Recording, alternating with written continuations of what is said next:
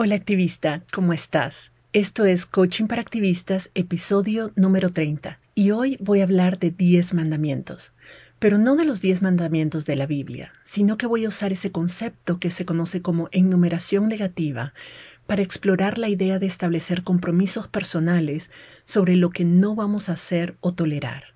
Hoy te voy a compartir por primera vez y en exclusiva mis 10 mandamientos y a lo mejor te inspiras para crear los tuyos también. Estás escuchando Coaching para Activistas con Virginia Lacayo, coach, emprendedora, feminista y experta en neurociencia y pensamiento sistémico, quien te compartirá información y herramientas para que puedas conocerte, autogestionarte y lograr los resultados que te propones independientemente de las circunstancias que estén ocurriendo. Esta semana, Justin, mi compañero de vida, compartió en su blog un artículo sobre la enumeración negativa y me pareció tan poderoso que le pedí permiso para adaptarlo y compartirlo con vos. Justin explica en su blog que una enumeración negativa es una serie de restricciones que establecen lo que no deberíamos hacer. Ejemplos de enumeración negativa son los diez mandamientos de la Biblia, sabes, no matarás, no desearás a la mujer del prójimo, etc y la Constitución de Estados Unidos que dice el Congreso no promulgará ninguna ley, bla, bla, bla. Entonces, digamos, en sociedades democráticas, una enumeración negativa no es para decirle a la gente qué hacer y qué no hacer, sino más bien para limitar el poder que las instituciones y los gobiernos tienen sobre nosotras y así evitar posibles abusos. Obviamente eso no sucede en muchos de nuestros países, pero bueno, ya me agarraste la idea. A nivel personal, la enumeración negativa nos sirve para hacer una lista de los comportamientos que no queremos ni permitiremos más en nuestras vidas, nuestras relaciones, carreras, etc. Es como hacer nuestra propia lista de mandamientos, solo que en vez de no matarás, no desearás a la mujer del prójimo y todo eso, o bueno, si querés incluir esos, pues también, la idea es hacer una lista de comportamientos que vos no vas a permitirte tener de aquí en adelante. Justin hizo una lista de sus mandamientos y eso me puso a pensar en cuáles serían mis diez mandamientos si los tuviera. El ejercicio me pareció fascinante y por eso es que lo quiero compartir aquí con vos, para ver si te inspiras a hacer tu propia lista de mandamientos personales. Aunque no los había enlistado de esa forma, estos mandamientos personales, como los estoy llamando, de una u otra forma han guiado mi vida por los últimos tres años. Entonces el ejercicio de ponerlos por escrito fue súper valioso para mí. Estos son mis diez mandamientos personales. 1. No perderme a mí misma por no perder a otras personas. Por muchos años no reconocí mi verdad, lo que era realmente importante para mí, lo que quería yo en mi vida. Me engañaba para creer que lo que yo quería coincidía con lo que otras personas esperaban de mí. Y al ser deshonesta conmigo misma, también era deshonesta con las personas que me rodeaban, porque no les daba la oportunidad de conocerme y aceptarme como realmente soy.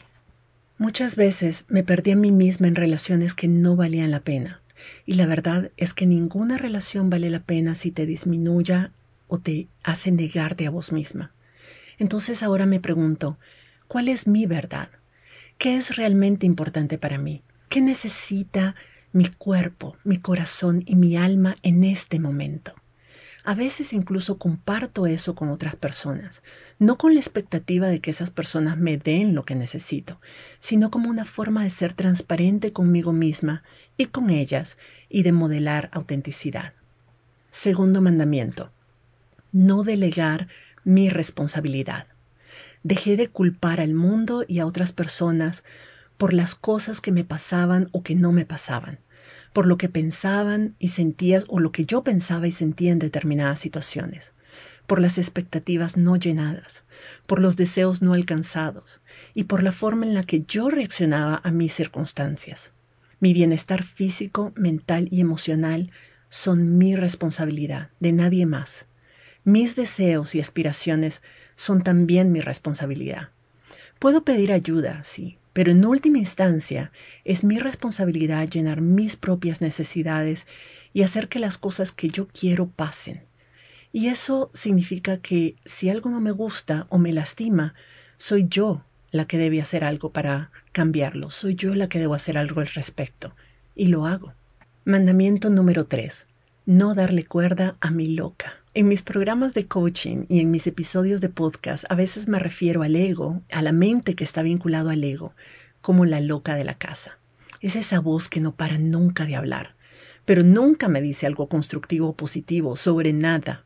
Esa es la parte de mi mente que me vive metiendo en miedo, la que me refuerza mis inseguridades, la que me mantiene estancada, la criticona, la perfeccionista, la que está siempre a la defensiva y es altamente reactiva. Escucharla nunca me ha traído resultados positivos.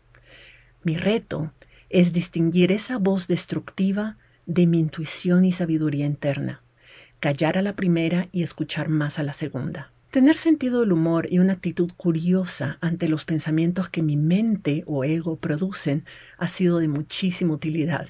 Te lo recomiendo. Mandamiento número 4. No apegarme a mis resultados deseados. Puedo planear, puedo pedir ayuda, puedo pedir lo que deseo a otras personas, o puedo fantasear sobre algo en lo que estoy trabajando, pero debo aprender a soltar mi apego a mis resultados deseados. Las cosas salen como salen.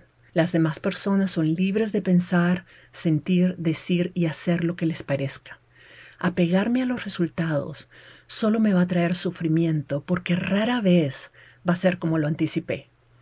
Muchas veces las cosas salen incluso mejor de lo que previmos, pero no las podemos ver así porque estamos apegadas a los resultados que esperábamos.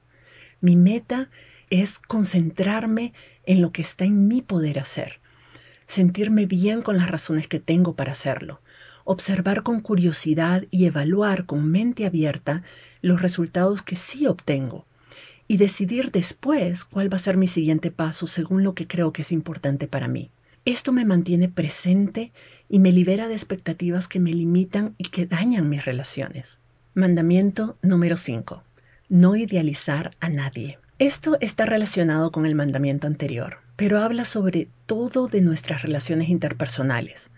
Cuando idealizamos a una persona, a una madre, padre, líder, pareja, amiga, etc., la privamos de la posibilidad de ser ella misma y nos privamos a nosotras mismas de amarlas y disfrutarlas por lo que realmente son.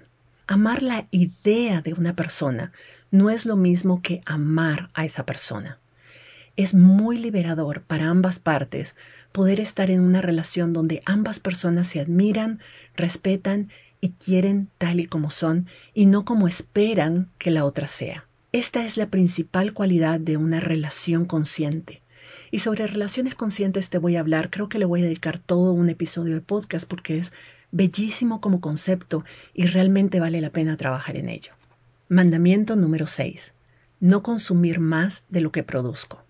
Venimos a este mundo a ser y a aportar, no a consumir. Esto ha guiado desde hace años mis patrones de consumo. Yo en general soy muy minimalista con la ropa, los muebles y los objetos que adquiero y poseo, pero también ha guiado mi ejercicio profesional. Antes pasaba horas consumiendo información en libros, en el Internet, en las redes sociales, pero ahora me esfuerzo por crear más contenido de valor producir contenido relevante, ofrecer mensajes y productos que aporten valor a la vida de otras personas, más que simplemente consumir lo que ya está ahí. Yo quiero irme de este mundo sintiendo que le aporté más de lo que le quité o usé para mi propio beneficio. Mandamiento número 7. Si no soy parte de la solución, no ser parte del problema. Esto significa para mí dos cosas. Por un lado, significa no criticar si no estoy además aportando una visión o una solución alternativa, porque esto solo suma el problema, no ayuda a resolverlo. Por otro lado, significa no limitar a otras personas de hacer lo correcto. Esto es sobre todo en mi rol de líder. No establecer políticas o leyes, en algunos casos, procedimientos o reglas que limiten la capacidad de otras personas de experimentar, de explorar e innovar ideas sencillas y efectivas solo porque no coinciden con mi forma de ver las cosas, o peor aún, estar tan consumida por mi ego que obstaculice que otras personas hagan lo correcto si no soy yo la que las hace. La mejor forma de liderar la solución a un problema complejo es promoviendo las condiciones para la innovación, desencadenando la creatividad e inteligencia colectiva y quitarme de en medio para no estorbar.